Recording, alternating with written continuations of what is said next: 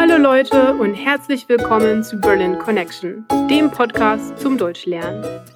Mein Name ist Nadine, ich komme ursprünglich aus der Schweiz und wohne schon seit vielen Jahren hier in Berlin. Die Worksheets mit dem Transkript des Podcasts, mit einer Vokabelübersicht und einem neuen Set in der Vokabel-App sind erhältlich, wenn du dich dafür auf berlinconnectionpodcast.com anmeldest. Und jetzt geht's weiter mit einer neuen Folge von Berlin Connection.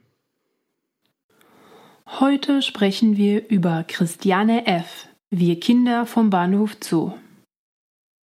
Wir schreiben das Jahr 1981 und befinden uns in Westberlin. Es ist die Zeit des Kalten Krieges. Westberlin ist eine einsame Insel, umgeben von der sozialistischen DDR. Die Studenten und die Hippies der 1968er Bewegung hatten schon viele der alten Werte umgewälzt. Iggy Pop und David Bowie lebten einige Zeit in der Stadt und sind auf dem Höhepunkt ihrer Karriere. Seit den 1960er Jahren werden junge Leute in Diskotheken, Bars und auf Partys das erste Mal im großen Stil mit neuartigen Drogen konfrontiert. Und zu Beginn wissen sie auch noch gar nichts darüber. Die meisten jungen Leute probieren sie aus. Und wenn ich jung sage, dann meine ich auch jung.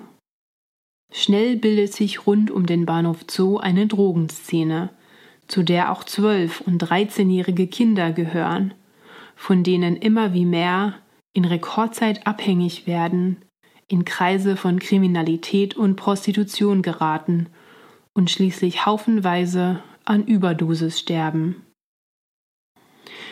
1978 veröffentlichten Kai Hermann und Horst Rieck ein Buch, zu dem die jugendliche Christiane Felcherinow mit Interviews beigetragen hatte.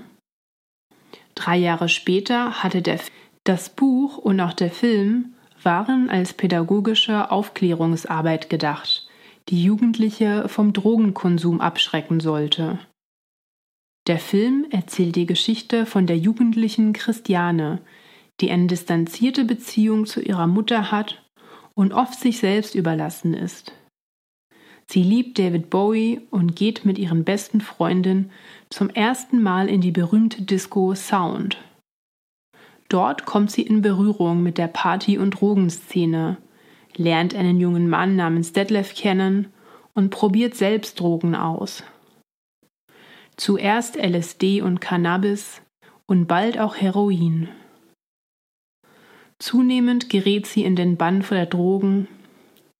Zunehmend gerät sie in den Bann der Drogen und kommt aus dem Teufelskreis von Abhängigkeit, Drogenbeschaffung und Prostitution nicht mehr heraus. Der Soundtrack zu dem Film steuerte David Bowie bei und ein Konzert von ihm wird im Film gezeigt.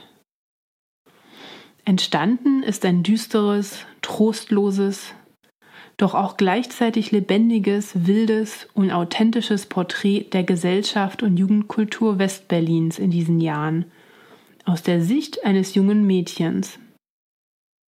Tatsächlich hat dieser Film eine solche Ausstrahlung und Bekanntheit erlangt, dass er sein Ziel der Drogenprävention nicht unbedingt erreicht. Im Gegenteil ist dieser Film zu einem Kultfilm geworden. Ironischerweise gerade in der Berliner Party- und Drogenszene der Zeit und auch der Jahrzehnte darauf. Ich mag diesen Film sehr, da er ein spannendes Zeitdokument mit einem fantastischen Soundtrack ist. Danke fürs Zuhören einer weiteren Folge von Berlin Connection. Wenn du mehr aus diesen Folgen rausholen willst, melde dich für die Worksheets auf unserer Webseite an.